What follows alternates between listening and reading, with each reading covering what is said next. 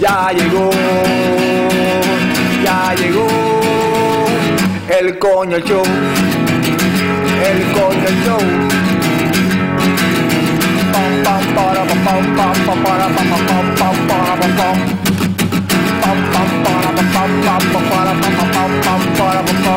Ya llegó, ya llegó el coño show, el coño show, el coño show, el coño show. ¡Wow! Saludos y bienvenido a todos los coñistas que decidieron darle play bien duro a otro episodio del show más tecato del futuro, el podcast más tecato del futuro, Coño el Show. Mi nombre es Carlos Ortiz de Leche Coco Productions y hoy tenemos casa llena, pero para empezar vamos a presentar al cofundador de Leche Coco Productions, el imposible. Héctor Tomás Picón alias Tommy. ¿Qué está pasando, gente? ¿Cómo está, ¿Cómo está pasando la noche? ¿Estás bien, Carlos? Eh, Yo estoy bien. ¿Tú estás bien? Eh, estamos un poquito feliz, más de lo normal. Tommy. Pero vamos ahí. Eh, sí, Tommy está medio medio, pero tú puedes explicar. Tenemos hoy un invitado bien especial. So, para que el invitado sepa y los que nos sintonizan por primera vez, los primeros coñistas, de hecho, si nos sintonizaste, ya tú eres un coñista. So, para que los coñistas sepan qué es coño el show, qué es Leche Coco Productions, si puede. Palabras sencillas de esta situación en el momento de hoy. Esto es un programa de un par de panas hablando mierda sobre cerveza, sobre películas, sobre las cosas que pasan en la vida. Una cosa bien normal. Muy Una bien. conversación de barra. Una conversación de barra. Y alguien que yo siempre veo en la barra es al gigante gentil del área noroeste, noreste, noroeste, del área noroeste de Puerto Rico. Su nombre es Juan, su apellido es Key, en verdad eso es embuste, pero nosotros lo conocemos como Juan Key. Acabo de comerme dos platos de comida. Porque no sabía si iba a make it hasta el final. Esperemos que no te duele. So, tú no quieres ser como yo en este momento. No, no, parece. Yo estoy viendo la situación de Tommy y estoy agradecido de mí. Que estaba consciente para Para tomar una sí, decisión. monchar y- y evitar problemas de Oye, pero tienes que tomar en consideración que el tono de mi voz está completamente normal para este tipo de situación. O sea, Tommy, eh, Tommy no, Juan Oh, oh. ¿Qué hay en el episodio de hoy, si te acuerdas? Bueno, pues este, vamos a hablar en, en Conversando, que es nuestro segmento de cerveza. Este, pues vamos a tener Winwood. So, vamos a hablar de las dos cervezas de Winwood que hemos probado, que son este, Pop Porter y La Rubia. Y entonces después para eso vamos para Coño que Nerdo, donde vamos a hablar de la película reciente Shazam. Bueno, no sé para este episodio cuán reciente sea. Pero, Pero esa- esos son los temas. Y después, hablando mierda, which, bueno, entonces a expandir en temas de mierda, I guess. No sé. Mierda para ti. Sí, bueno, no, no, son, no mucho el tema, whatever, yo, yo digo mierda como whatever. Pero ¿de qué es el tema? ¿De qué es el tema? No, no, I don't know, había algo ahí de como que relacionado. Ah, ¿verdad? Bueno, también tenemos wrestling, WrestleMania, WrestleMania, wrestling. There you go. Mala mía, There you go. I was lost in thought. No leyó los show notes, eso fue. Sí, me Este, este es el podcast más tecato del futuro. Como ya no, lo no le mentimos. No le mentimos. Tenemos a. Mala mía, pues no, no sabía que yo, yo me quedé en coño que Yeah. no hubiera mencionado Ve- eso ahí ve- también. ve a la iglesia, Eso, eso es my Lo arreglamos en post-production. Esa persona que está hablando que no hemos presentado es el símbolo sexual de leche coco, Frank the Tank. Frank, ¿cómo tú estás? Bueno, ya mismo sale el calendario, así que estén pendientes. Va a estar- El primer calendario vegano. Bueno, y como siempre les tengo una preguntita de trivia, pero antes de eso... ¿quieren Antes de eso hay que introducir Sí. al invitado que tenemos directamente desde Movie Slam y The Small Reviews. Tenemos a un panita, un otro podcastero, tenemos a Norbert, Norbert. Eso es tremenda introducción, mano. gracias, gracias por invitarme, muchachos. De verdad que quería, desde que empecé los proyectos que estoy haciendo por internet, quería colaborar con ustedes y qué bueno que está pasando hoy. Una pregunta. eh, ¿Aquí se puede hablar malo, cabrones? Ay, bendito. El show se llama... Empezaste mal con la pregunta, pero diste en el grano. No, no, no, pero ya mismo mejoró como invitado, te lo prometo. Y, y vamos a hablar de lucha libre, so, la El- cosa, va, la cosa va a mejorar. Mala mía que a mí se me olvidó completamente que parece que invitamos a Norbert porque era un wrestling fan. Exacto, exacto. Oye, por eso el introducción. No. No, pues, ustedes no saben, Fra- Fran y, y, y Juan que no entendieron esa referencia, pero pues eso es una referencia a un luchador que se llama Goldberg. Y lo introducían así. Oye, Fran, So there you go. Tenemos que hacer nuestro research mejor que yo. ¿no? Sí, por lo menos, por lo menos suena totalmente eh, real a lo que está diciendo. Fran simplemente no le importa. Pero lo que a Frank sí le importa es la pregunta de trivia que dijo que tenía. so- Cuéntanos. Bueno, la anterior no la pudieron contestar, so viene una una fácil ahora. Ok. Y Norbert está aquí, se va a hacer un bombito para el pitcher para ti. Pero no lo digas antes que los anormales como yo. En realidad ya estamos fuera de, de los cinco minutos de intro. Rápido, so- rápido, rápido. rápido. Danos cinco segundos para contestar y si no la contestamos, tira la contestación. Norbert la va a sacar. Dos películas en las que salgan Samuel L. Jackson y Bruce Willis. Ay. Fiction. Eh, está por Fiction y Die Hard with a Vengeance. y Die Hard with a Vengeance. Eh, co- Collaborative effort. Aquí entre los tres. Pues ya que estamos hablando de películas, vamos entonces con Coño que Nerdo. Oye, tenemos que buscarle una musiquita de intro a Coño que Nerdo. Todo eso. Estoy, estoy trabajando en eso. Prontamente vamos a ver en qué caemos con eso. Ah, ok. Ok, So, vamos con Super Frank. Este, para que vamos a hablar de qué? De, de Shazam. Shazam, pues ahora mismo Shazam está en el cine. So, vamos a hablar un poquito de Shazam. Yo, este, siendo el host del segmento, no he visto la película. parece que es el host. El escogido. No, No hice mi, mi asignación. Pero quisiera hablar un poquito más de, de la historia de Shazam, de los cómics, y entonces luego podemos hablar de cómo eso se, se parece a la película. Este, no sé si saben, originalmente ese personaje se llamaba Captain Marvel también. Yeah. Hasta hace como 20 años atrás se llamaba Captain Marvel y como ya pues saben que Marvel tiene un personaje igual, pues le cambiaron el nombre a Shazam. Eso fue que quien hizo Shazam en la. esto, No sé, me imagino que en aquella pero- época no pero- era popular pero- el personaje, pero- no importaba. Pero populares y pues... si hubo esta controversia en cuanto a whatever, ¿por qué si di- el personaje de DC es primero que el de Marvel? No sé cuál vino primero. En aquella época los licensing rights tal vez eran diferentes. Ambos personajes eran obscure, que nadie le importaba. Una vez cogieron popularidad, pues se puso... Ahí vino una disputa legal. También, también está esto de que, de que Captain Marvel en lo que hoy día es Shazam lo inventaron antes de que Marvel se llamaba Marvel. Ok, Eh, sí. sí. Ah, y vale, antes de que. DC existiera, esa fue una de las miles de las miles de propiedades que DC compró, que hay otra otras compañías se inventaron. So. Eso está interesante. So, tu research aparentemente no lo hiciste muy bien para darnos la intro de los cómics. Yo quería darle que un mencionaste espacio a fue eso. ustedes para que ustedes hablaran sobre el tema, pero anyway, continúo.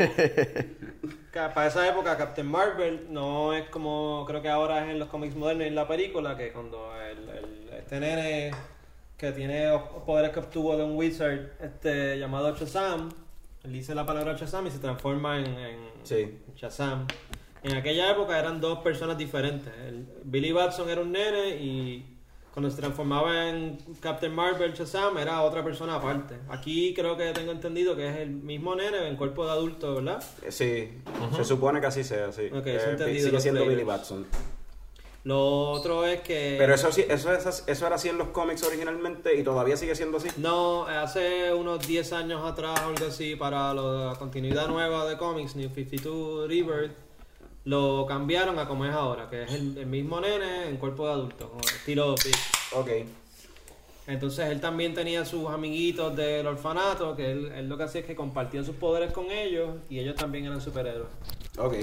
No sé si en la película es así, pero esa era como que la Pues, si idea. quieres, eh, si quieres, ¿quieres spoiler o no, te Algo puedo decir si sí o no. Sí, está bien. Pues la respuesta es sí. Sí. Este, Shazam es la más reciente película adaptada de los cómics de DC. Cuenta la historia del teenager Billy Batson, que con solo decir la palabra Shazam se transforma en un superhéroe. Protagonizada por Zachary Levi, Asher Angel, Jack Dylan Hazer y Mark Strong. En esta movie vemos como Billy aprende a utilizar sus nuevos poderes a la vez que se divierte con ellos, mientras que el malvado Sivana anda tras él. ¿Tú sabes sobre Sivana o no? En los de los No, no, mucho.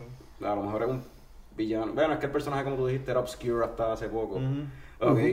Pues, anyway, para los que hemos visto la película, vamos a ir corriendo de uno en uno y simplemente vamos a empezar con nuestro invitado, con Norbert. Norbert, ¿qué fue lo más que te gustó de la película? Una cosa que fue lo que. Sin vamos a tratar de evitar spoilers. ¿Qué fue lo que.? Ok, ah, me gustó, me tripió un montón el hecho de que es una película bien entretenida y que esta, esta cosa de que es como Big, que, que este, este chamaquito en cuerpo de adulto, eh, pasando por todas estas cosas, me encantó lo entretenido que estuvo cuando él estaba descubriendo sus poderes con el, el hermano de él, que, que es bien fiebre de los cómics, sabe todo de cómics y nada, estaba, vamos a probar si tú tienes este poder, vamos a probar esto, vamos a probar lo otro. Y me gustó todo, to- toda esta dinámica de del chamaquito descubriendo sus poderes cuando estaba en ese cuerpo. So, sí, es una película bien divertida, bien entretenida y para mí es lo mejor que DC ha hecho desde Wonder Woman, que a mí personalmente la mayoría de las películas de DC no me gustan, pero me da esperanza de que DC haya caído en tiempo y empiece a hacer películas buenas. Lo que quiero es una standalone, no quiero a Zack Snyder dañando las franquicias con, con los papelones que él hace. No, no traten de imitar a Marvel, vamos a hacer standalone movies y ya, mano. O sea, que, que la visión de ese director sea lo que salga en la película y ya. Y lo lograron con Shazam. Vamos a ver si lo logran ahora con The Joker y con todo lo que viene a continuación. Eso, eso, eso vamos a Eh, tocar ya mismo. So, Pero me tiene bien esperanzado en cuanto a los personajes de DC porque yo me crié viendo, viendo las películas de Batman, viendo las películas de Superman y en el, en el colmado del barrio lo que ponían eran cómics de DC, lo único de Marvel que ponían era Spider-Man y X-Men. So, eh, yo me crié con DC y yo quiero que las películas de DC sean buenas. Shazam me da la esperanza de que, de que esas películas sean el DC que yo recuerdo de mi infancia. So, Norbert está hablando de lo divertida que fue la película. Tommy, ¿algo que tú le puedas añadir a eso? O si hay otra cosa además de eso que fue lo más que te gustó, algo que te gustó de la película además de... Yo voy a seguir la línea de Norbert y yo creo que, viste, aunque yo no soy un cómic fan, sí, te- sí cuando vi la película pienso que la película es bien refreshing para DC.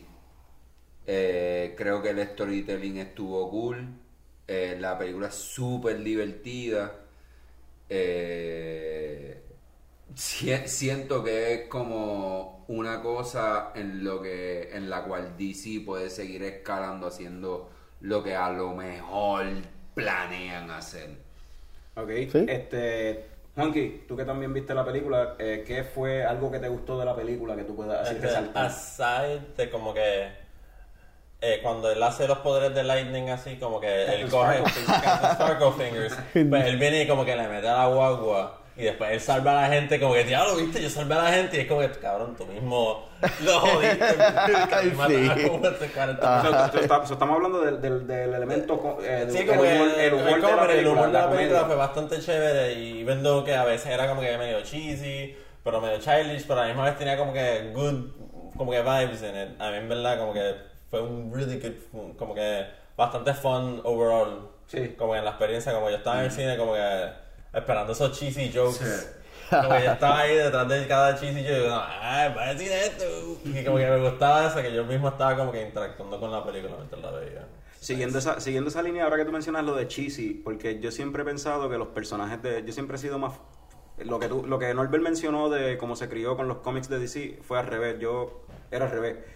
Los únicos cómics de DC que yo veía en la farmacia o en el colmado de- del barrio eran de Superman o Batman. Más nadie. Todo lo demás era X-Men, Spider-Man, o sea, era Hulk. era Avengers. Marvel. Era todo Marvel. Este, so, para mí DC siempre yo lo vi como algo cheesy y eso no necesariamente es malo y siempre he pensado que eso es un error. ¿Y qué tú estás queriendo decir? ¿Que criarse en Manatí es peor que criarse en Ponce? Exactamente, exactamente, porque eh, lo que él no está queriendo decir es que el cabrón vivió al lado de Plaza del Caribe. que tenía la tienda de cómics de Ponce.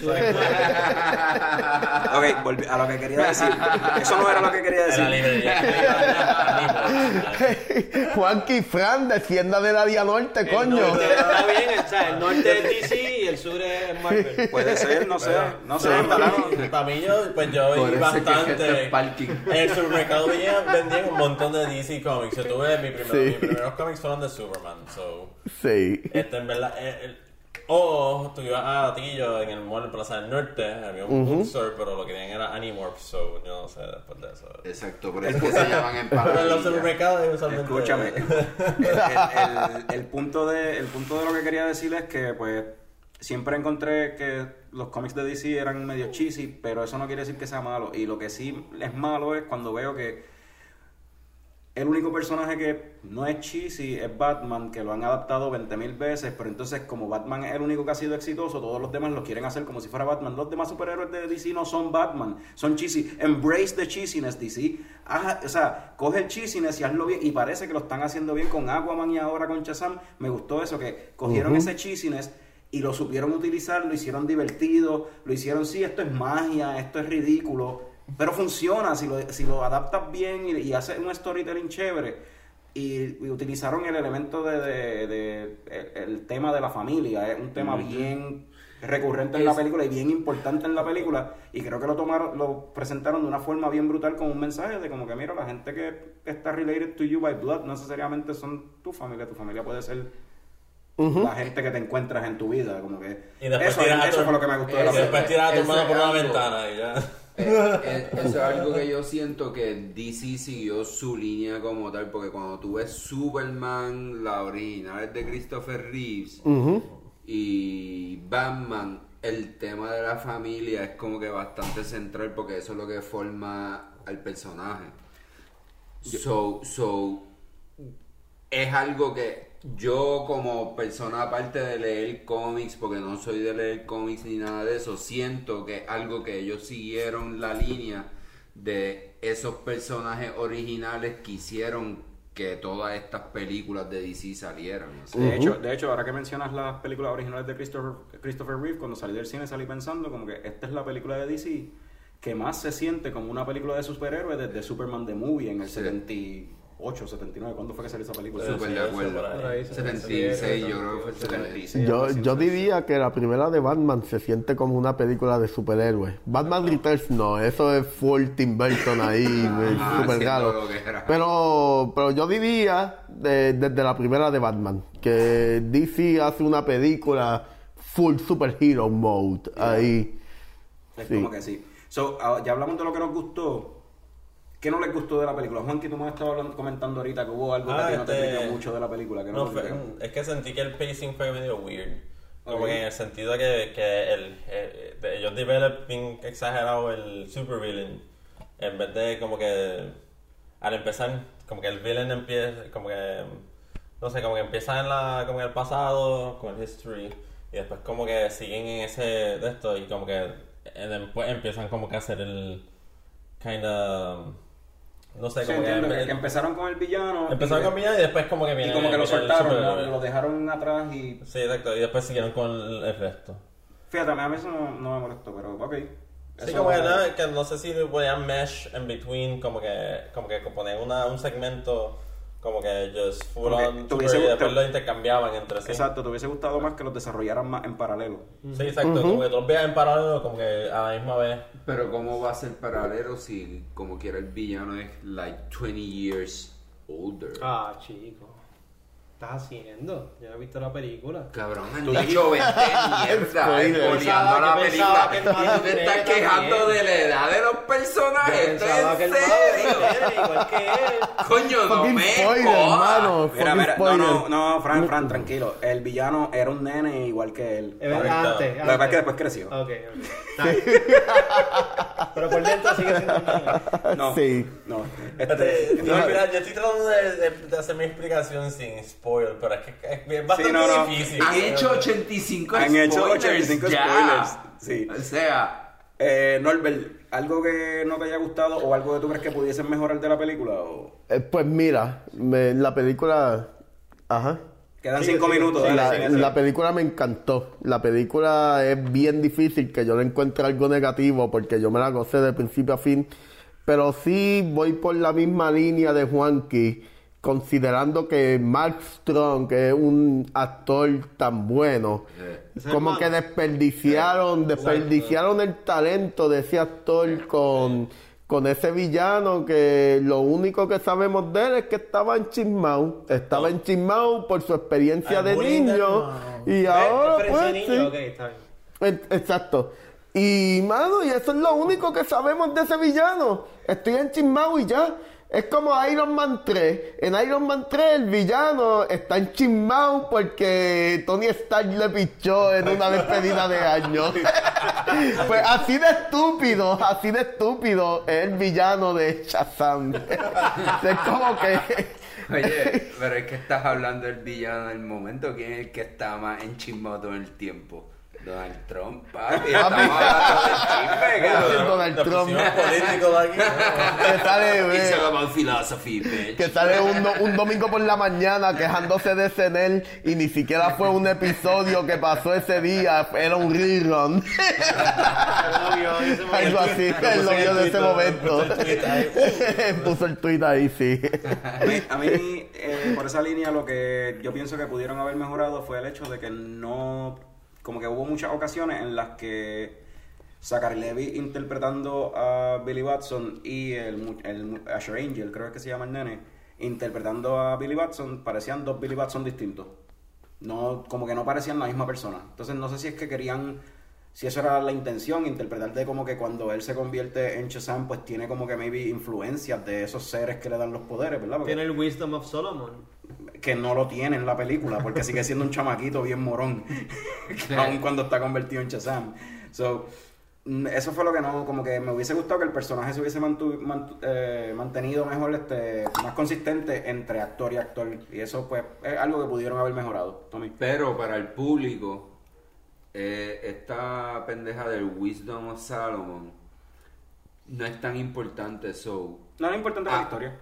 No, no, no, y, ni tampoco para la mayoría del espectador que va a Pero ver lleguen a la explicar película. eso, que el, que el Lo más- nombre de él es el acrónimo para los dioses que le lo, dieron me- el lo poder. mencionan, pero lo, pero lo mencionan así y a la gente se lo olvida. Exacto. Lo más seguro como que alguien dice Wisdom of Solomon y alguien dice en el cine. ¿quién Who carajo the es? fuck is Solomon? ¿Quién carajo es Solomon, cabrón? Ajá. Pero tiene el The wisdom of a Solomon. Hercules es el ¿Ese que es el color del pescado ese? Bueno, vamos, vamos, move on, rapidito. Eh, Norbert tocó en, eh, un poquito de esto por encimita, ¿verdad? Con Aquaman y Captain Marvel vimos un shift, un cambio en la tonalidad de aparentemente como DC va llevando las películas por ahí para abajo. Vimos algo más lighthearted, sin embargo también salió hace poco el trailer y el póster de, de Joker con Joaquin Phoenix, eh, dirigida por Todd Phillips, que se ve yéndose más oscuro y más serio y más gritty y más real. So, ¿Qué ustedes creen que es lo que DC está haciendo, quiere hacer o debe hacer? Fran, este, empieza, o sea, dime tú. Bueno, yo, qué bueno que están tomando ese approach porque me parece que es que están preocupándose porque cada película tenga su propio tono que defina, tú sabes, lo que es el personaje y no se están preocupando tanto por la cuestión de, del Cinematic Universe. O sea, pueden tirarse más adelante algo que los unan a todos, fine. Y que esa película tenga su propio tono. No tienen que tener el mismo tono todas las películas. Antes era lo de Dark y Gritty, ya olvídate de eso. Obviamente Shazam no podía ser algo que se cogiera en serio, eso tiene sentido que haya sido una comedia. Vamos a ver cómo va a ser Suicide Squad más adelante, pero Sí, me pinta bien. Y la de Joker, si vieron el trailer, se ve. Wow. Me, Se ve interesante. Wow. me Sí, llama mano. mucho la atención. Bueno, nos queda, nos queda un minuto, eso rápido. Yo vi el video de. de Juanqui, cállate. Nos queda un minuto. Nos queda un minuto, eso rápido. Vamos a explicarle a Norbert. eh, nosotros tenemos un rating system bien que no hace sentido para las películas. Y simplemente, como nosotros somos una producción de Leche Coco Productions, simplemente tú tienes que decirnos si la película para ti fue leche o fue coco y decir por qué. So, vamos a empezar con Juanqui. Juanqui, leche o coco y por qué. Porque yo voy a ir con la. Ahora mismo se me ocurrió como que porque es leche y porque me- no me molestó que me lo echaran encima todo. No, no, no. Ok, ok. Again, again. Ok, pero, pero tengo una pregunta. ¿qué- tengo una pregunta. ¿Qué se supone que sea mierda y qué se supone que sea buena? Tú lo defines. Yo lo defino. Como que en verdad yo la vi y fue como que media weird. Como que la película estuvo super fun, pero además yo estuve como, what No, the fuck. no- no sé si de primera intención todo eso que tú dijiste se escuchó bien, pero dale, mete mano, cabrón. Voy a Pero que yo quiero que se acabe rápido. Ah. Tommy, Tommy, leche o coco y por qué. Yo voy a decir leche y creo que es porque, hermano, eh, después de toda la racha mala de DC, aparte de Wonder Woman y whatever, creo que esto es una leche bien cabrona.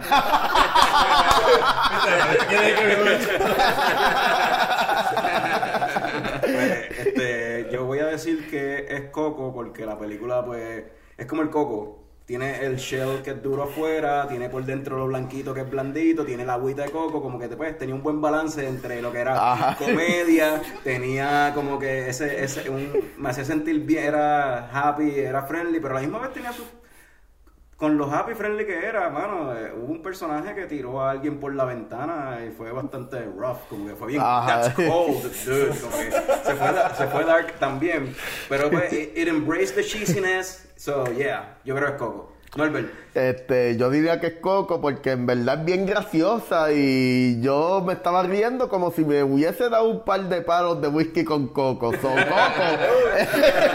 Coco. Perfecto. So, vamos entonces ahora con unos coños comerciales y cuando regresemos vamos con, con Beer Sando, so yeah. Ahora hay una nueva crema multiusos que va a sacar del mercado probablemente a Vicks, a la manteca de de vaca, a cualquier otro tipo de crema de esta. Este, es más, hasta el agua oxigenada está peligrando. Vamos a escuchar un poquito de esto. Leche, coco. Mano, para ese dolor de espalda, por la cuestión del trabajo, por el guiar, por toda la cuestión, mano, lo mejor, olvídate del VIX. Lo mejor que hay es leche, coco. Yo usualmente tengo problemas de resequedad, pero con leche, coco, se me resuelve. ¿Qué carajo es resequedad? Leche, coco. Bueno, yo usualmente salgo todos los días y monto crema. Pero la crema no me tapa del sol. ¿Cómo? Leche, coco, ¿Tienes un poquito de lepra? leche, coco. A veces yo estoy bien solo y lo que hago es, es ver pornografía. So, usualmente hay- me da mucho calor, pero con Leche, coco. me siento mejor en un par de minutos. Gracias, leche coco. Mi esposo tiene 65 años, ya está un poquito seca allá abajo, pero con leche coco seguimos gozando. Leche, coco. Todos los días yo trabajo, pero a mí no me importa lo que yo hago. So, así me monto leche de coco y me siento bien. Leche coco. Ya llegó el coño show. El coño show. Bienvenidos de vuelta a Coño el Show. Vamos ahora con el segmento Conversando, una conversación sobre cerveza. Y es un show about beers donde habla gente que no sabe about beers. Ah, qué bueno que Juanqui menciona eso. Queremos hacer el disclaimer, no lo hicimos ahorita, vamos a hacerlo ahora. Nosotros hablamos de películas, no somos críticos de películas ni expertos de películas. Nosotros hablamos de cerveza, no somos este, expertos en cerveza. Nosotros hablamos mierda, de eso sí sabemos. So, eh, en este segmento de Conversando vamos a hablar sobre Winwood Brewing. Winwood Brewery es una cervecera ubicada en Winwood, en Miami, Florida, y fue fundada por un par de boricuas, un dúo de padre e hijo, Pops y Junior. Así se les conoce a ellos. Recientemente llegaron cervezas de ellos a Puerto Rico y tenemos aquí para probar dos de ellas. La primera es la rubia. Es un American Blonde Ale que la crearon porque la madre de Junior no bebía cerveza. So, hicieron una cerveza liviana, crisp y supuestamente a ella le gustó. So, ¿qué piensan de la rubia, Fran? Tira lo tuyo. Eh, la encuentro refrescante, tiene buen sabor. Eh, no es usualmente mi tipo de cerveza, pero eh, es algo que me pudiese dar este en un día así de caluroso que, que me refresque. Está, está bueno. Norbert. Bueno, este es el tipo de cerveza que me daría o viendo una peliculita en casa o, o un dominguito de chinchorreo. Tenerla en una neverita así porque es bien liviana y brega un montón. Una cerveza que te la puedes beber eh, todo el día o toda la noche. Y Tom- ¿Algo más? Eh, no, la mía, rubia, la puta, la que a mí me gusta. gusta la rubia, la puta, la que también te gusta, la rubia, la puta, la mamona. ¡Ah, que cuando estamos ¡Ding Exacto. dong! Este, eh, esto es algo bien común que van a escuchar de mí y la verdad es que this is the beer. O sea, eh, si tú vas a ir a la playa y quieres tomarte algo, es la rubia de Winwood. En verdad yo creo que yo me llevaría cabrón con la abuela o con la mamá o con quien sea. Perfecto. Con todas las mujeres de la familia me voy a llevar cabrón.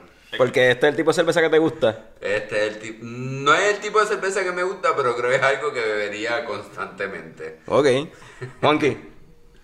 Pues yo, yo pienso más o menos igual que Tommy. Yo, yo pensaría que esta cerveza la llevaría para la playa. Como que tener mis medallitas, pero a la misma vez tener esta Sí, cerveza sí, al lado. simplemente como, que, pa- eh, eh, y Ah, estoy haciendo comillas. Ah, cambiar el sabor. Tengo, Good tengo, radio, tengo, tengo algo similar. No es, no es No es similar, no, no sabe como la medalla, sabe mucho más liviana, más refrescante y más Yo creo que crisp. tienes, tienes que probar una medalla como que kinda soon, man. Mismo. Acuérdate que la medalla va a saber distinto. La medalla de por sí es una Pilsner, no es Sí, una. no, pero pensaba es como que una cerveza como que I would take. Es liviana, pero, lo que pero, dice. pero, también tienes que tener. Carlos está haciendo el comentario porque Carlos en realidad parece que no se acuerda que creció bebiendo medalla con cojones. y entonces ahora es super hater de la medalla. de la No, so- no, soy, no soy super hater de la medalla, pero vamos a tocar un tema ahorita que tiene que ver con medalla. Eh, vamos para la segunda cerveza gusta. porque yo no tengo absolutamente nada más que añadir a lo que ustedes acaban de decir. Más de Estoy lo mismo. totalmente de acuerdo. Uh, Eh, me so, gusta eso.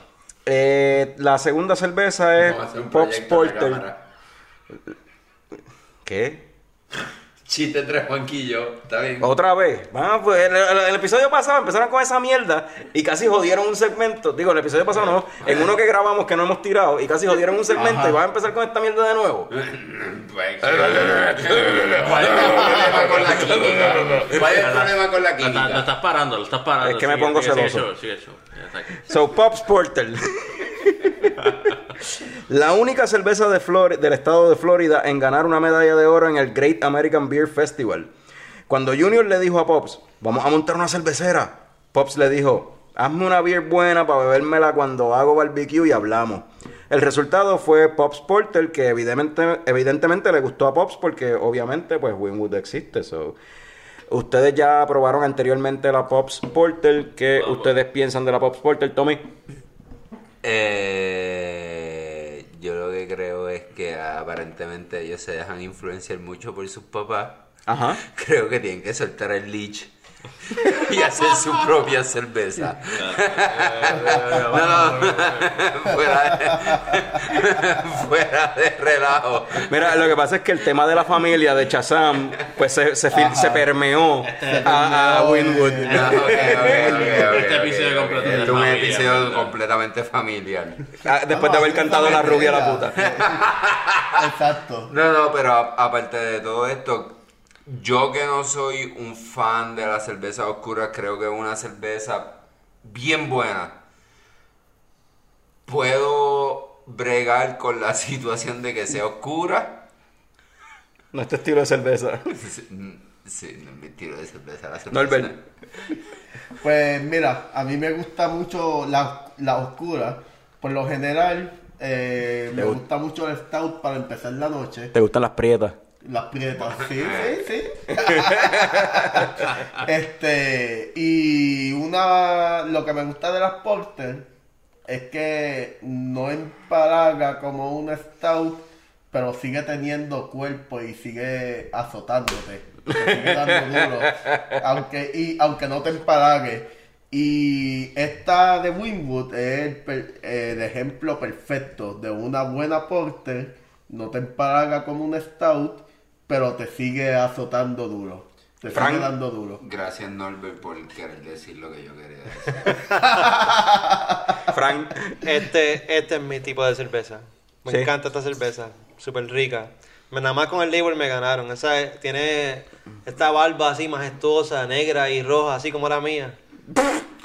Ese label está bien chévere. es símbolo Mano, eh, sexual hablando. hablando, hablando del diseño, yo soy una persona bien visual y una de las cosas que me tripea de, de la escena de las cervezas artesanales son los diseños. Y este me gustó un montón, estoy de acuerdo con Fran, me encanta. Sí, verdad, O sea, La barbita ahí bien chévere, ¿sabes? Como hipster de Winwood. A mí- O sea, es como que bien chévere, en verdad. Ha- Hablando de la barba, a mí lo que me tripea es, obviamente, de algo que hablaremos ahorita, es como que la barba parece de macho man. Juanqui, Juanqui, ¿qué te pareció la Pop Pues, yo, Porter? estoy, yo estoy bastante de acuerdo con, con Norbert, que como que a mí me gusta empezar con, con stouts, pero a veces las stouts se ponen demasiado dulces y en verdad que es- porter son, es buena porque sabe como que me da smoky. Este... Stop doing that. Quiero un poquito. Dale, silbanza ahí. Uh, Toma, Frank. Honors. Estamos abriendo Este- ahora mismo una Pops Porter para que Una para Pop. todos los que nos están escuchando sepan qué es lo que estamos haciendo. Este, Estamos So, sirviendo. Juanqui, continúa, sí, sigue hablando. Pues es bastante smoky, ahí. como que en el sabor ni eso es algo... Tiene así como un poquito. Mm, tiene un poquito en la cerveza.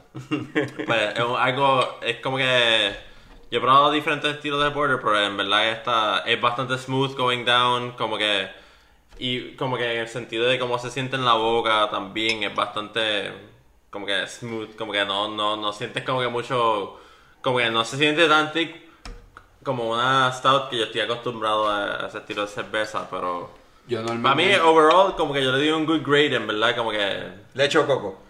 Está- Ya que dice grade. eh, Esto es coco, pues está bien Esto cabrón es y duro. fucking bien- coco. Está bien duro. yo, yo, yo que por lo general, como saben, no suelo tomar cerveza oscura, sí, esta es una cerveza que les recomiendo a cualquier persona que... Es un good beginner porter. Es como Sí, una persona que no está acostumbrada a excelente, porter. excelente. Es una buena cerveza para introducirla a una porter. Espero que a papi le haya gustado para el barbecue. A mí, a mí lo que me gusta de la cerveza es que, exacto, como ustedes dicen, o sea, es un buen porter y es un porter que tiene ciertas características. en realidad la diferencia entre un porter y stout yo no sé bien cuál es, pero esto es un porter, hermano, que sobresale por encima de todos los demás porters, Para mí pienso es la yo. dulzura entre un stout. Es que es cremosa. Es cremosita sin tener nitro. Es chocolatosa, pero tampoco es demasiado dulce, no es empalagosa. Tiene esas tonalidades de café, pero tampoco es como que, diablo, esto sabe a café nada más. O sea, es como que está bien balanceada, tiene su amargor, o sea, el lúpulo está ahí bien presente, Yep. tiene su maltosidad, tiene, eh, tiene un balance y no baja pesa, pero tampoco es liviana. Es como que está ahí, está perfecto, mano. Es un porter. Yo quizás estoy hablando mierda porque en verdad yo no sé tres Eh, carajos ¿en serio? de la manera técnica de cerveza artesanales, yo me las bebo y ya. Pero Igual la te la solo es como que. Ay, la Porter es como que esta combinación perfecta de sentir la amargura de un lúpulo Exacto. de una IPA y el cuerpo de una stout. Eh, Ah, yo estoy yo estoy. No, no, yo estoy igual. No, no, pero ya, porque es, es amarguita, tiene un sabor bien Qué amargo. Es como que una, como que una cerveza con lúpulo y más, y más una stout a la Tiene, misma tiene, tiene un buen bitterness. Qué bueno Sí. que mencionan todo eso, porque yo pienso que entonces esto, yo que tengo esa duda también de que es Porter y Stout, para mí esto entonces es un ejemplo bueno de lo que es una Porter. Exacto. Sí, Exacto. verdad. Ahí puede, puede tener contraste entre los diferentes Yo estilos. honestamente no sé. Yo digo que esto es un So- porter picando para stout, pero So, estamos diciendo que nosotros somos expertos y ahora estamos diciendo qué tipo de cerveza es. Nosotros- Primero que yo- la yo- misma yo- cervecera. mira, mira. Dice Robust Porter, dice el label, so, no sé qué significa. Como, como mencioné anteriormente, nosotros nos gusta hablar de cerveza, no somos expertos en, en cerveza. So, estamos hablando mierda porque en eso somos expertos, en hablar En mierda. hablar mierda, So, sí. Siguiendo con la, parte, la, la parte de hablar cerveza y mierda que tiene que ver con cerveza.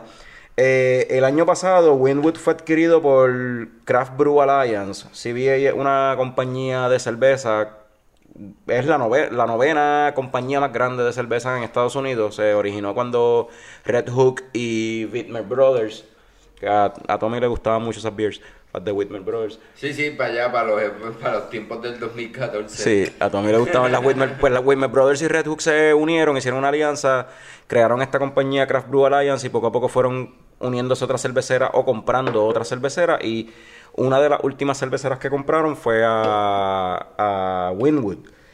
Eh, eh, detalle curioso es que CBA, Craft Brew Alliance, treinta y pico por ciento de esa compañía, el dueño es pam, pam, pam, pam, pam, pam, InBev.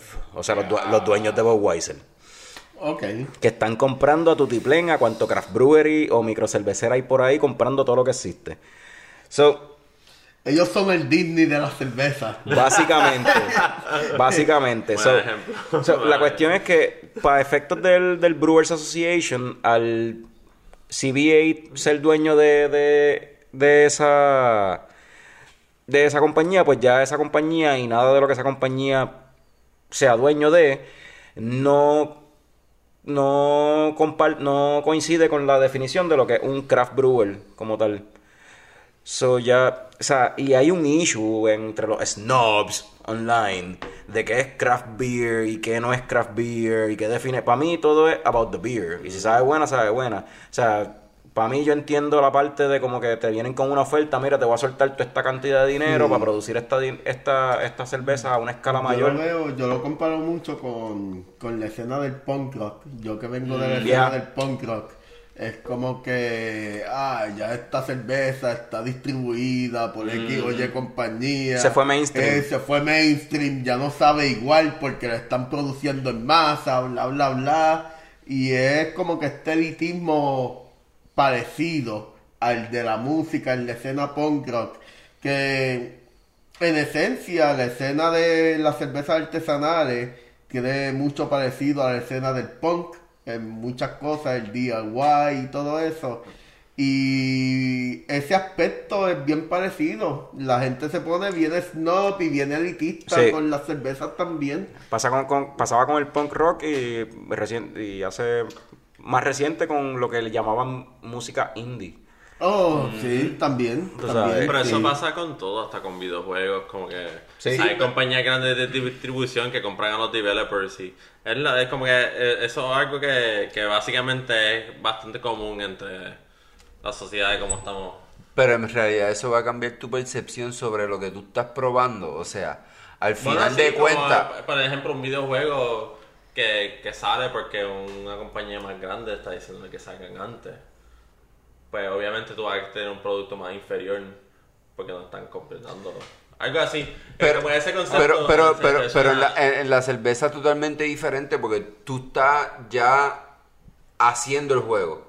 La cerveza ya de por sí ya tiene una receta, que es el caso de Winwood. Sí, pero como quiera la, la, la tienen que, por ejemplo, por es- ejemplo, es, lo mismo. por es lo mismo, no, pero el rush, exacto. En el project, en el, en el sentido de como que un whole, de un proyecto, de algo, un producto que tienes que sacar, eso sale Si tú te refieres a que al una cervecera grande adquirir una cerveza más pequeña, Exacto. puede pasar lo que pasa con los videojuegos, de que quizás ellos Entonces la cervecera pequeña no puede hacer el producto que hacía antes porque sienten una presión. exacto, tienen un jefe. calidad va a Tienen un jefe que para sacar. Ya, tienen un jefe que está maybe confligiendo con sí. los No estándares de no- calidad de no ellos. lo digo en concepto Sigo de ellos diciendo mismos. que eso es relativo a una cerveza que tú estás tratando de sacar. En este caso, ya Winwood tenía la receta.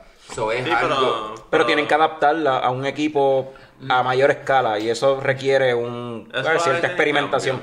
Claro, cuando una compañía grande te compra y te dice, mira, por ejemplo, ¿qué es lo que pasó con, con Winwood? Es como que vamos a hacer la Pop Porter, o sea, las cervezas las más populares que tú tienes, ¿cuáles son y que puedes hacer durante todo el año? Pop Porter, tengo este la rubia y tengo esta otra y tengo esta otra. Ok, pues vamos a zumbarlas para acá, tengo el no, equipo, no, el, el equipo para tirarlo en cantidades en mayores, en, en- en masa. Y entonces eso requiere una, una cierta experimentación, pero ahora hay capital para poder hacer esa experimentación y para poder votar cerveza, mano. O sea, para hacer el experimento y poder... No estoy diciendo que vaya a saber diferente, va a saber igual. Pero que eh, eventualmente en su creatividad como una compañía va, va como que a disminuir porque va a tener influen- la influencia Ajá. de algo mayor que va a estar diciendo, no, yo creo que tú saques esto nada más y ya. Que maybe ellos van a tener una, una, uno- una cerveza flagships como tal, que van a ser las que van a salir todo el tiempo. Pero cuando ven ellos a, hacer, a traer la creatividad y lo que ellos quieren hacer con su producto, ahí no van a ser ellos los que van a tener el control. Yo creo, yo creo que eso no es... Yo creo que... Yo estoy en desacuerdo, en verdad. Estoy en total desacuerdo. It's fine. Yo estoy, yo estoy Porque yo, yo pienso que, o sea, sí van a haber una cerveza flagship. Cada vez que una cervecera grande adquiere una cerveza, una cervecera más pequeña, van a haber una cerveza flagship que van a, la cervecera grande lo que quiere hacer dinero y va a decir cuáles son las cervezas populares, vamos a producirla a mayor escala, yo tengo los means para poder yo- distribuirla ajá, o sea, no sé, a una no sé. mayor escala, so, vamos a hacerla, adaptarlo a estos tanques gigantes que yo tengo y vamos a tirar esa cerveza. Ahora, tú sigues siendo el dueño de lo que sea que tú quieras come up with y lo que tú quieras hacer No, en tu tap room, en tu brewery. Hay- por ejemplo, en el caso de Winwood, allí mismo en Winwood, Florida, tú eres dueño de lo que tú hagas allí y tú se lo sirves. Y si alguien quiere probar algo, algo por ejemplo, de lo que haga Winwood o lo que haga Clown Shoes en, en, en Massachusetts, tiene que visitar allí el tap room y va a ver lo que ellos están creando allí directamente con ellos. O tiene, eh, van a hacer craft beer, o sea, van a hacer una cerveza, van a hacer la cerveza pequeña experimental que hacen siempre, más van a hacer entonces cerveza en una escala mayor. Es como un, graduation program, como que tengo la cerveza y lo que funciona lo gradúas a con una escala mayor y tienes alguien vaqueándote con dinero. Y qué más fucking tiene- bonito que jugar con los chavos de otra persona. Pero eh, eso es lo que llevo diciendo desde el principio. Ajá. O sea, la receta sigue siendo la misma. Yo personalmente lo que creo que a lo mejor puede cambiar de todas las recetas es el agua. Más nada. Y eso es bien importante, No y el agua es bien importante. no. y el agua es bien Sí, importante. Sí, sí, es bien importante, pero es lo más que puede tú- cambiar. ¿eh? Porque todas las cervezas que, asumiendo que InBev tiene todo ese control, todas las cervezas de InBev tienen el mismo tipo de agua. No necesariamente. Sí, Porque el agua tú la diseñas. No, no, no, no. el agua es parte de la receta. No, tú, cambias el, tú cambias el contenido de minerales del agua. Está bien. dependiendo de la cerveza que La vayas a hacer. la- Las recetas de InBev todas tienen la misma. De verdad. Sí, porque son los mismos sistemas de, para todas las compañías. Y es parte de lo que ellos, según tengo entendido, es parte de lo que ellos cuando adquieren compañías, manera de tratar de producir la cerveza como, o sea, con la rapidez y la eficiencia que ellos quieren, parte de eso es el agua, que es todo con el mismo pH y la jodienda. De verdad. No sabía Tengo eso. entendido eso. Interesante. Tengo entendido eso. Mi pregunta es, ¿hay una línea que divide lo que es craft beer artesanal y lo que es una cerveza mainstream o doméstica? Hay una, hay una definición. Ah, hay definiciones porque es como es como el cine. Una película se considera indie con el presupuesto de la película y bla bla bla. Existe lo mismo para la cerveza. Es como que esto divide una cerveza artesanal y esto divide una cerveza doméstica o mainstream o lo que le queramos llamar. Pero, o sea, la diferencia está marcada en cuanto a lo que es un microbrewery y un macrobrewery. No sé si la definición está establecida para lo que es un Sí, craft la- beer. la- aunque la definición esté establecida, yo me voy a ir por lo que dijo Carlos al principio. En verdad es lo que a ti te guste. Yo creo que al final, en verdad, esta jodienda, esta jodienda divisionaria de ay, grande o No, pequeña. pero no, no, a mí me gustan todas, a mí para el carajo, aunque, aunque la compre en el garaje, pero hay una línea que divide eso. Sí la hay, sí la hay. Lo que, volvemos a lo mismo. Al final de cuentas, yo creo que es lo que al cliente le gusta consumir. Sí. O sea, eh, no- eh, el cliente no le importa si tú eres un macro o un micro. Al final de cuentas, cuando tú estás bebiendo de verdad, puede ser que al principio No, yo dices, ¡ah! sé eso porque yo soy así. A mí no me importa si yo la compro en el garaje o la compro en Beatbox.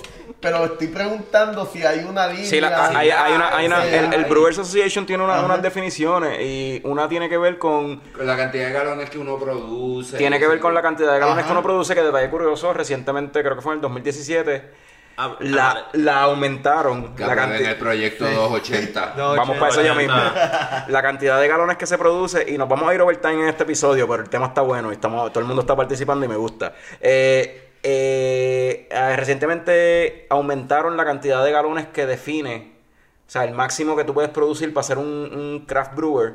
Lo aumentaron porque Samuel Adams ya no caía bajo esa, o sea, Boston Beer Company ya no caía Ajá. bajo esa definición y Boston. Beer Company utilizó su influencia para cambiar la definición y cambiar el máximo de galones de, que se pueden producir para caer todavía en Por un craft brewer. Samuel Adams es un ejemplo perfecto a lo que yo estoy preguntando. Mira, tenía el vasito aquí, el vasito está ahí. Pero sí, Sam, está eso. Lo otro es que la compañía no puede estar owned eh, más de 25% creo que es por una cervecera o una compañía que no se pueda considerar un craft brewer. Ok. So, por ejemplo, si en Como al el caso- principio, lo de que tú estabas mencionando. lo que yo estaba hablando, en el caso de Winwood, que eh, son owned por CBA y CBA son owned 30 y pico por ciento, más de 75, más, más de 25 por ciento de este por In- InBev, pues ya CBA Sí, no, como- no cuenta como un craft brewery. Es como un snake hold, es como que los tienen atrapados, como que los tienen ahí, co- como que... Y hay otra condición adicional, pero esa es más fácil de cumplir. so, estas son las Sí. dos más. Las que, te las que sacan, por ejemplo, Lagunita. La sacan de esa definición porque Heineken es dueño. De hecho, la mayoría de las cervezas craft beer que recibimos aquí en Puerto Rico actualmente No son... no son, craft. según la definición de Brewers Association, no son consideradas craft beer porque es- es- son owned. O sea, la Kona es de CBA. Whitmer eh, Brothers es de CBA. Este, la Chimay y las, eh, las Duvel son de otra compañía So, grande también. una- y así por el estilo. O sea, la gran mayoría de lo que recibimos aquí en Puerto Rico no es considerando por la Brewers Association como craft beer. So, considerando craft, craft beer ahora, que tú puedas tomar aquí en Puerto Rico, serían las locales, me imagino. Esas Por son las eso es que siempre Y entonces- tenemos que apoyar local. Por eso, tenemos que apoyar el local porque las locales son más, mayormente el consumo local y craft de verdad, porque son uh, de gente de aquí mismo haciendo todas. Tan, tan uh, ¿sabes? Este, nosotros, nosotros vamos, somos locales que siempre vamos a tomar cervezas artesanales de aquí. Pero aside de ese consumo local, que otra cerveza entonces nosotros podemos tomar así, como que artesanales? Honestamente, no sé si una que se me ocurre, no estoy seguro. En verdad, no estoy seguro. No te podría O contestar sea, ahora mismo. Pero. Tú, tú mismo el- para varios, uno No, de los programas mismo- anteriores trajiste cervezas de otro lugar. Sí. Son cervezas que no hemos probado. Exacto. So, todas estas cervezas, porque Sí, pero, pasa, pero, por hasta- ejemplo, pa- pasa igual hasta con Boquerón. A lo mejor nosotros somos los únicos que la cono- conocemos, pero son los únicos también que producen su cerveza en Estados Unidos y la distribuyen para acá en Sí, pero- lata.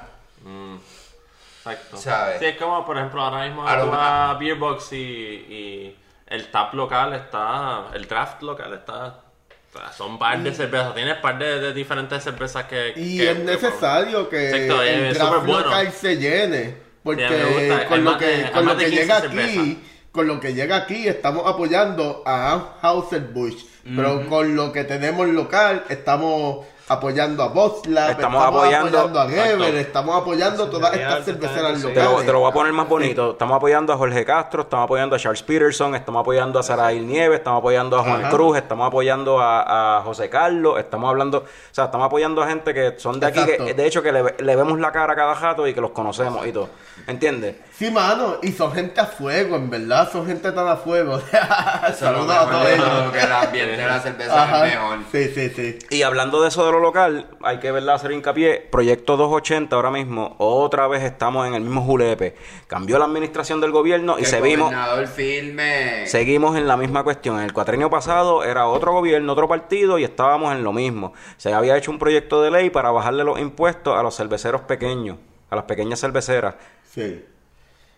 Y ahora eso nunca llegó a nada. Se, después cuando vino Ricky Rosselló al poder creo que aprobó algo, pero que era un alivio bien pequeño. Ahora se está promoviendo este proyecto, el proyecto 280, y nuevamente aprobado por las dos cámaras y está ahí engavetado esperando que el, go- el gobernador lo, lo firme. Lo firme. Entonces esto en cierta forma... Ponle la estampa, cabrón, tú no vas a filmar.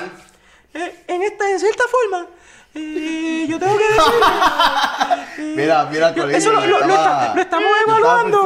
Lo, cuando- lo- lo estamos evaluando. Mi equipo está evaluando esa medida. Eh, Eso es parte del plan para Puerto Rico. plan, plan, plan, plan, plan, plan.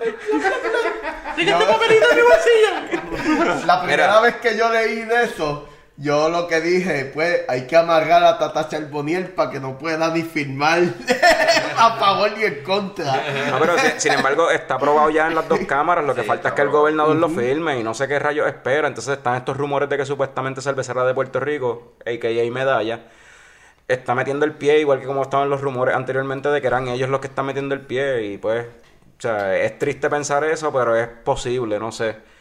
I don't know lo que está pasando ahí, pero es como que eso hace falta porque una vez eso se apruebe, pues las cerveceras pequeñas van a tener un alivio, no van a competir contra cerveceras de Puerto Rico anyway, pero van a tener un alivio y van a poder invertirlo en más mejoras capitales para su negocio y poder producir más y poder distribuir más y seguir sacando productos, mano, que es lo que queremos. So, con esa nota los quiero dejar este segmento de Conversando que se fue super overtime.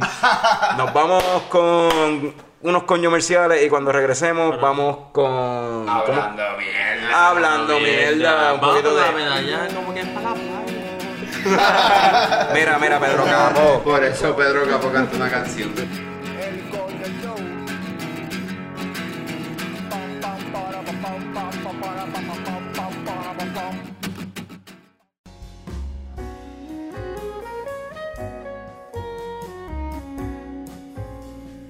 Esta noche, en Horacio Live, con su anfitrión, Horacio Gutiérrez. Ya habíamos hablado de esto. Horacio Live. Mi nombre artístico es Horacio Live. Sí, el show es live, en vivo. No, eso no tiene nada que ver. Se llama Horacio Live porque mi nombre es Horacio Live. ok, pero no era Horacio Gutiérrez. O sea, so, ¿qué hace? Empezamos. Vamos a empezar de nuevo. Ok, ok, perdón.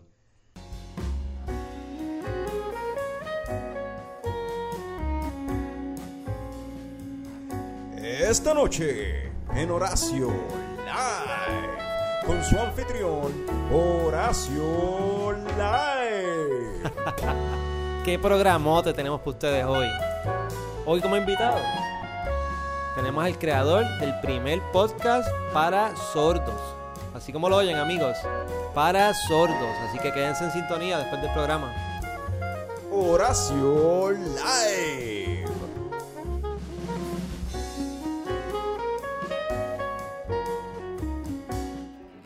Ya llegó, ya llegó el coño show, el coño show.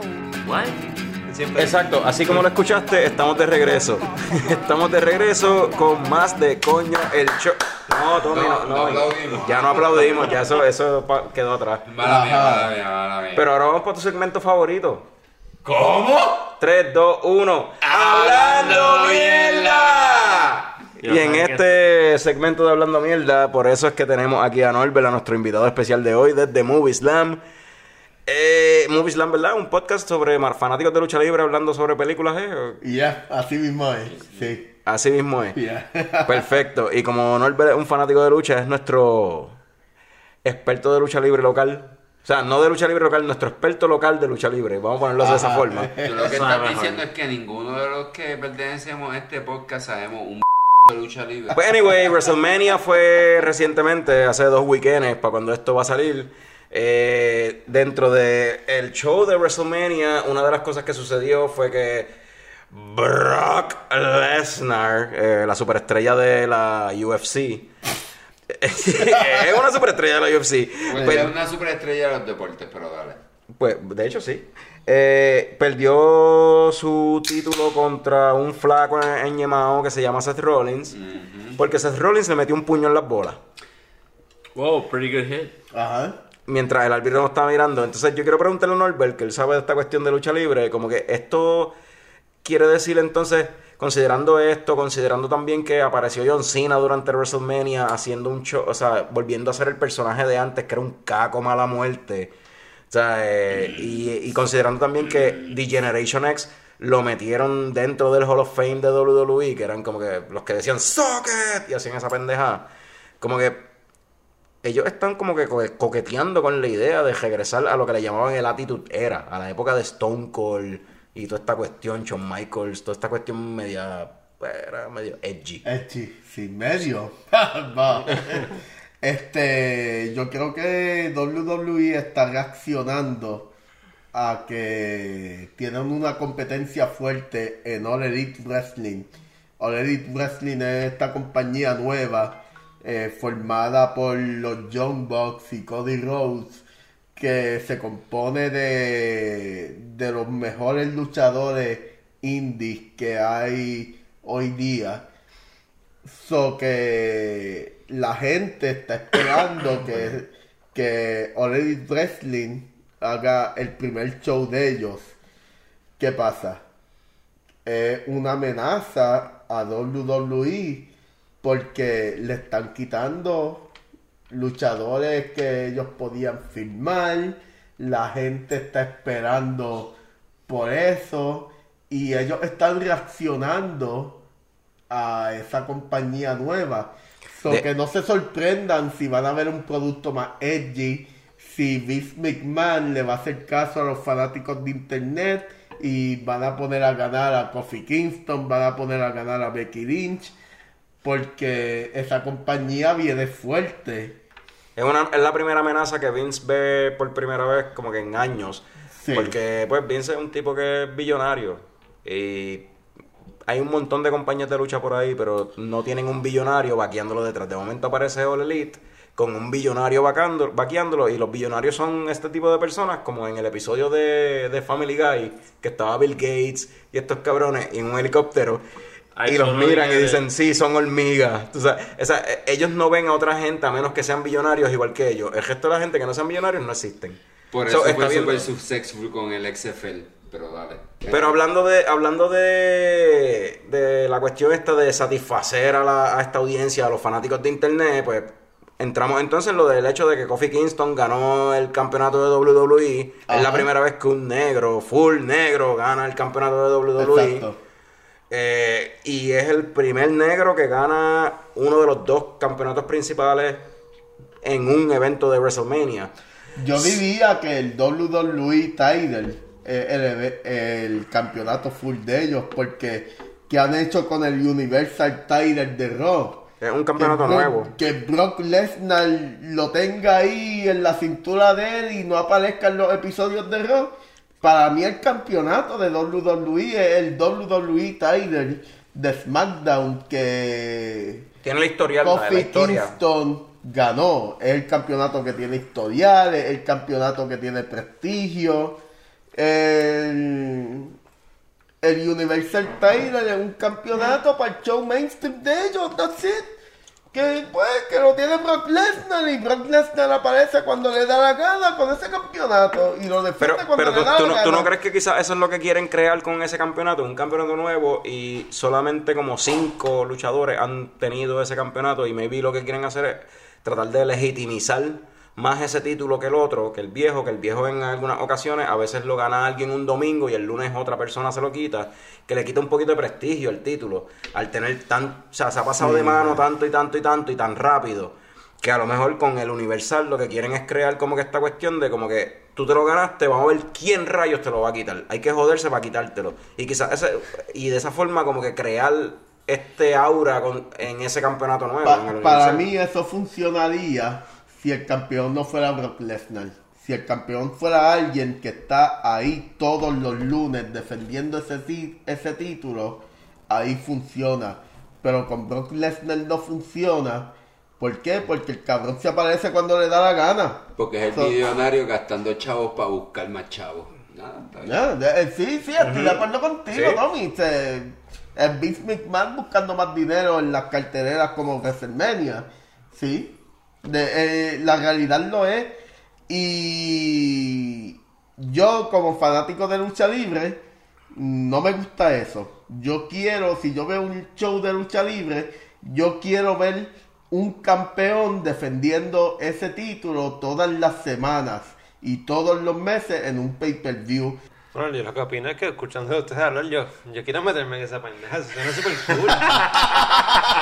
Quiero que sepas que va a ser un loser igual que Carlos. Yo no sabía que esto era cuestión de storylines y de villanos y de héroes. Fra- y- Fran, esto es Oh, como sí. esto es como los cómics y de hecho, Esto suena como cómics, como anime. o sea, no, Sí, Fran, lo- sí, lo- me, me tiene sí. hasta a mí intrigado. pero no, Fran. tengo miedo porque no sé cómo entrar. Esto es como el mundo de los cómics. La persona que entra nueva a los cómics no puede leer todos los cómics. Bueno, pues, me pero puede cuando- ver resúmenes, puede ver, eh, puede resumir el storyline. Pero ¿Tú, tú te imaginas a alguien que, que ponga ABC por las tardes y vea de Young and the Restless y quiera ponerse al día con Young and the Restless?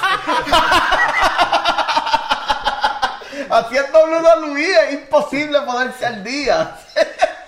bueno, retom- retomando, acabo de abrir otra Pops Portal. Ah.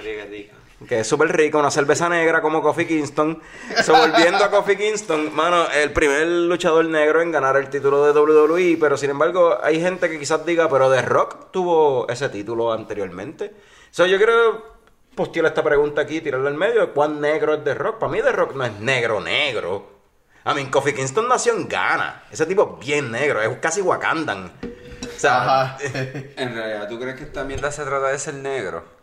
¿y de qué se trata?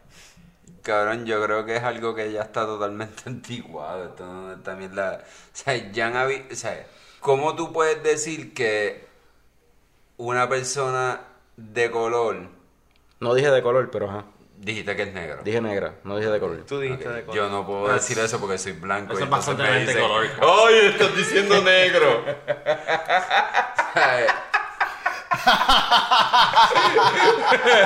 ¿Es así que se maneja la cosa o no? Si yo digo negro como blanco, soy el más bueno.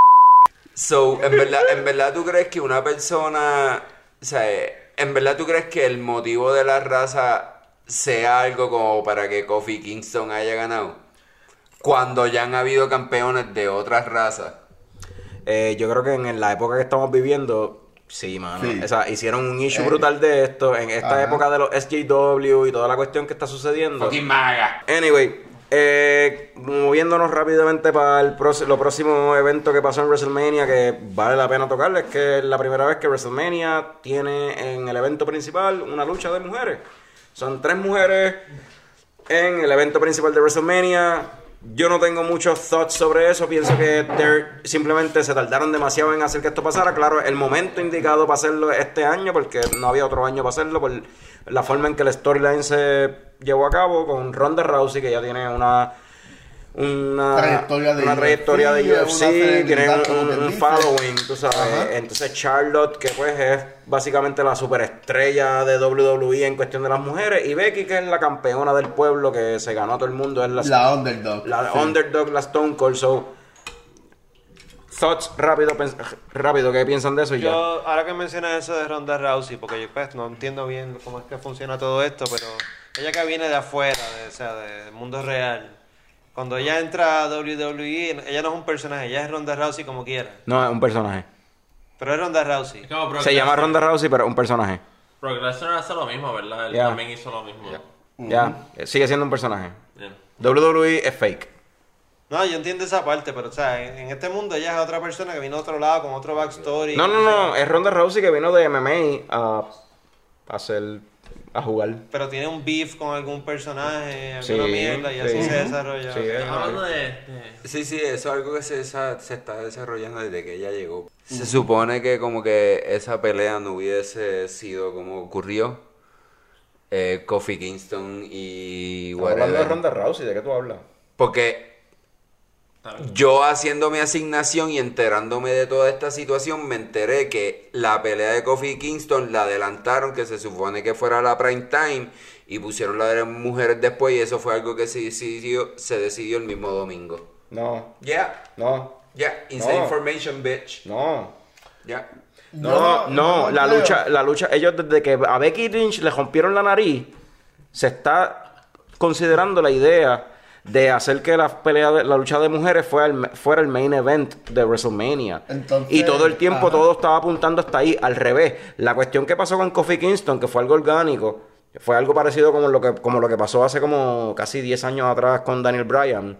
Este, que fue Hace algo. cinco años. Bueno, yo me exageré. Este, pero eh, como lo que pasó con Daniel Bryan, pues esto al revés, esto fue era lo de Daniel Bryan era lo que estaba como que de momento como que amenazando con quitarle el spotlight a la lucha de mujeres, pero la lucha de mujeres era la que ellos estaban developing desde antes. Y O sea, también hay, que decir esto. Para el main event. WWE tiene esta forma rara de buquear y de hacer el schedule de las luchas por el campeonato.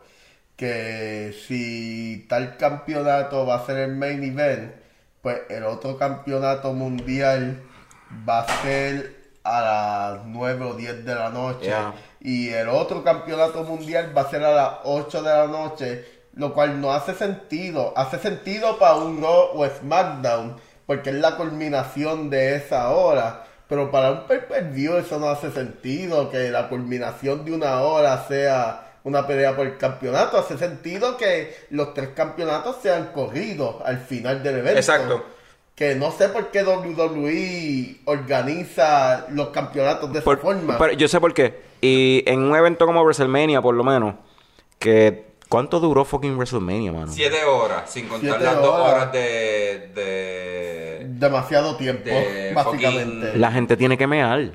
No tiene Por eso, no por tiene- eso, es no- por eso. No tiene nada que ver con... que no, ver. no tiene ¿Tú nada que crees ver con... que, o sea, o sea que UFC no piensa en la gente que tiene que mear, New Japan no piensa en la gente que tiene que mear, Ring of Honor no horas. piensa en la gente Exacto. que mear, los eventos de boxeo no piensan en la gente que tiene que mear. Tommy lo dijo, El Tommy lo único dijo. que piensa que en la gente que tiene que mear es WWE. Tommy lo dijo, no duran siete horas. No duran siete horas y no tiene na- nada que ver con la gente que tiene que megar y por eso acabo de decir lo que tiene, lo, lo que dije en cuanto a ca- el cambio de schedule.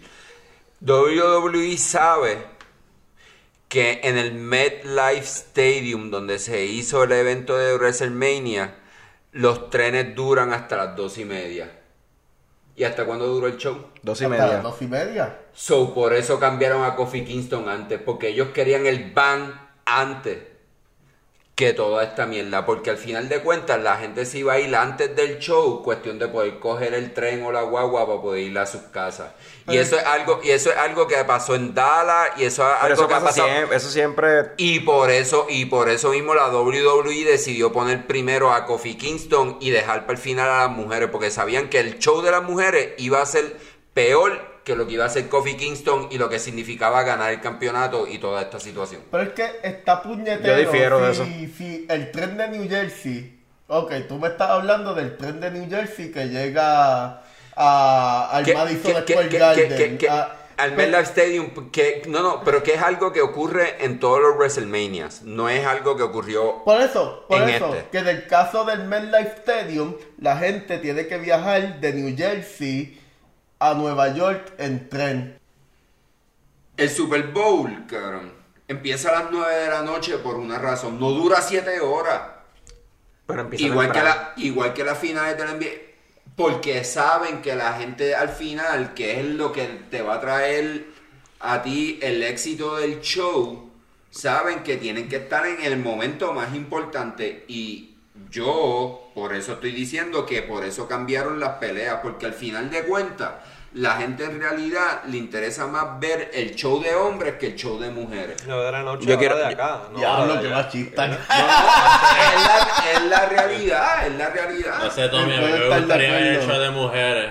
Yo, te- yo, sí, yo, Yo, yo, yo, ver eh, la pelea de mujeres, en verdad. yo tengo que decir un par de cosas. De nuevo, como dije ahorita, o sea, otra vez voy a hacer un one to point.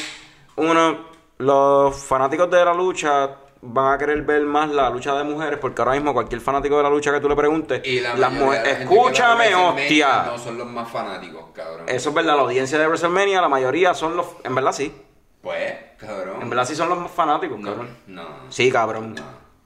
Cabrón, 85 millones de personas ven esa mierda. Es más, en ese 85 millones de personas. Cabrón, en ese estadio. En ese Sí, estadio. 85 millones. En el- millones. en el- Ahí 85 caben- millones Ahí en ese millones, cabrón, diablo. 85 veces- millones de personas ven el show, cabrón. Eso significa internet, WWE. Ah, ok, ok, whatever, ok, ok. cabrón.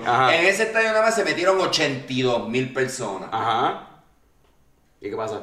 Que no necesariamente esas 82 mil personas son los más fanáticos, cabrón. La gran Son gente mayoría- que quieren tener la experiencia de estar en un show como ese.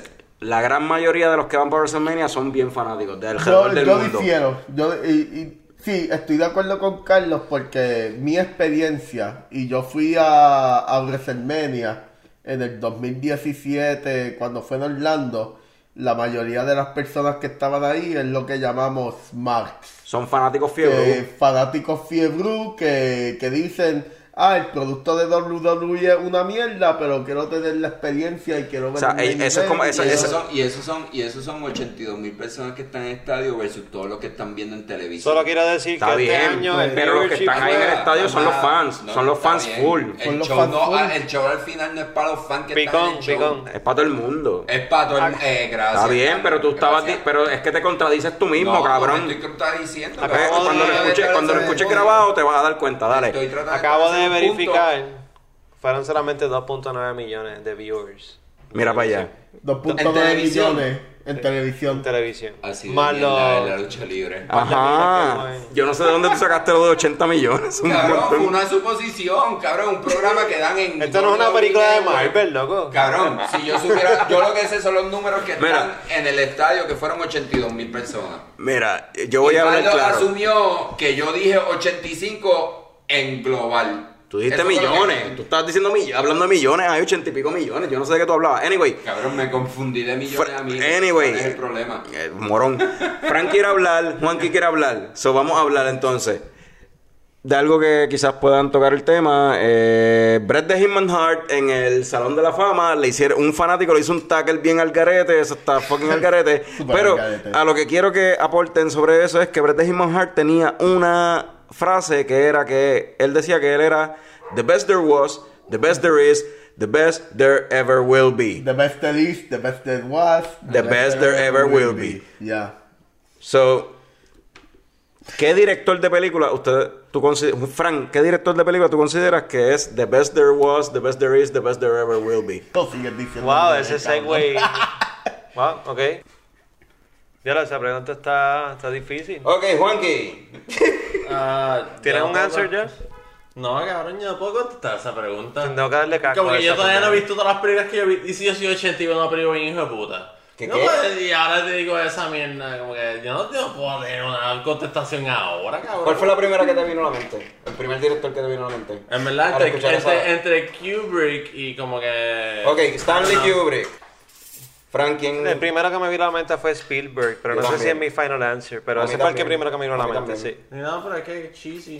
Scorsese también está ahí en la. en Scorsese. Yo diría, yo diría Scorsese, porque cuando yo pienso en la frase, tiene que ser un director que esté vivo y haciendo películas. Sí. So que Stanley Kubrick es de los mejores directores en la historia, pero está muerto, ya no está haciendo películas. Pues yo cuento a Martin Scorsese porque él sigue haciendo películas y las sigue haciendo bien cabrón. Sigue mejorando. Eh, sigue mejorando. The best there is, the best there was, and the best there ever will be. So Martin Scorsese para mí está ahí en esa frase. Eso no va a decir eso nunca de, Star, de Zack Snyder. Eh, Zack Snyder en todo caso es the worst there is, the worst there was, and the worst there ever will A mí be. me gusta, a mí me gusta Watchmen. Watchmen Watchmen está es- Watchmen es la única que, que yo le quito. Exacto. ¿Verdad? Watchmen es de las mejores que le hizo. So, nos fuimos overtime en este episodio. ¿Cuál es el By far. Yeah, By far. No sé al final cuánto tiempo. ¿Cuánto, cuánto dice ahí, Picón? Yo no sé cuánto dice. Negativo 15. yo creo que Ese, no- ese es el efecto Norbert porque los podcasts de Movie Slam también se van overtime, so quizás el problema soy yo. Pues Norbert, Norbert, gracias por acompañarnos. Estás despedido. Y qué You're, you're fired. Qué bueno que lo reconoce. No, pero Norbert, ¿dónde, ¿dónde la gente puede conseguir los podcasts de Movie Slam y de Small Re- y la página de Small Reviews o lo que sea? ¿sabes? Pues Movie Slam estamos trabajando para tener más exposición en las aplicaciones, estamos trabajando en el Stitcher, estamos trabajando en el Spotify, en el YouTube, pero lamentablemente, mano, es bien difícil hacer esta pendejada trabajando de 8 a 5 y... Pero nos pueden encontrar en las redes sociales, en Facebook, Twitter, Instagram, como Movie Slam Podcast y ahí en el post van a ver el link directo Al podcast. Para, al podcast para que lo escuchen. Eh, The Small Reviews, mi, mi blog de películas. Me pueden encontrar en Facebook e Instagram en The Small Reviews. Y en Twitter me van a encontrar como Review Small. Y nada, eh, denme follow en los dos proyectos y Movie Slam está quedando súper nítido. Estamos cada día evolucionando y mejorando. También tengo que mencionar. Eso Lo es- único que no hemos hecho es leche coco. Exacto. Eso ahí me iba a decir. Exacto. Todo lo contrario a leche coco. Sí. También, también pendiente también a la página de, de la central en Isabela, en la central.val en ¿Verdad Instagram. y- que- ¿Cuál es el próximo...? Exacto, voy a eso. El próximo main event es en Domingo de Resurrección. Si este episodio sale antes de Domingo de Resurrección. Se supone que sí. Y eh, pues vamos a tener el movie, eh, el movie night, que las películas que vamos a exponer son The History of the World, de ah, Jesucristo Superstar y Life of Brian. Es una noche de muchas películas de Jesucristo bien graciosas y espero que, que vayan para allá y se lo disfruten. Fra- Y nada, eh, gracias por invitarnos, por invitarme muchachos. Norbert, gracias a ti por- Norbert, ha estado cabrón. Gracias, Norbert. en verdad. Gracias a ti por estar. Has elevado el show a un nivel que yo, uh, yo soñaba que Fran o Juanqui eh, un lo poquito menos tecato, un poquito menos tecato. Aquí vamos, yo creo que, yo creo que más te cato. Yo creo que más tecato. Más tecato. Pero con Yes. sustancia. Con sustancia. Esto es por vena, cabrones. Con cuerpo, con cuerpo. Fran, Con ¿dónde, bejuco. Fran, ¿dónde la gente, ¿dónde la gente te puede conseguir? Nada, yo me paso en el Beatbox, me pueden buscar allí. Perfecto, Juanqui. ¿Dónde la gente puede conseguirte? No sé, Facebook e Instagram, pero... Proyectos que tengas por ahí pendientes. I don't know, como que yo mismo talándome. así. Juanqui, Juanqui ha sido el show de este, de este show. O sea, ha dicho las cosas más random whatsoever. What the f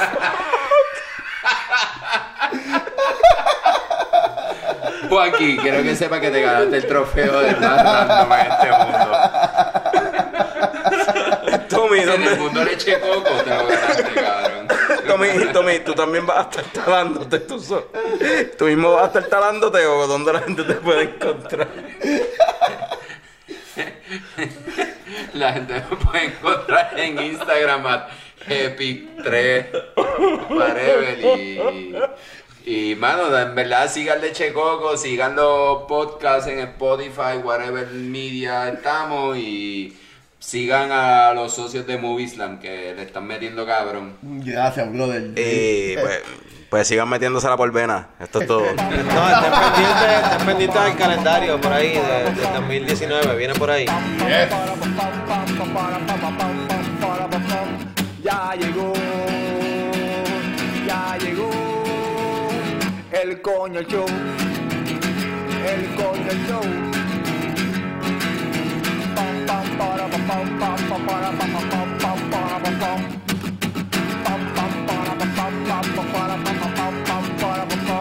Ya llegó, ya llegó el coño el coño el coño el coño ¡Wow!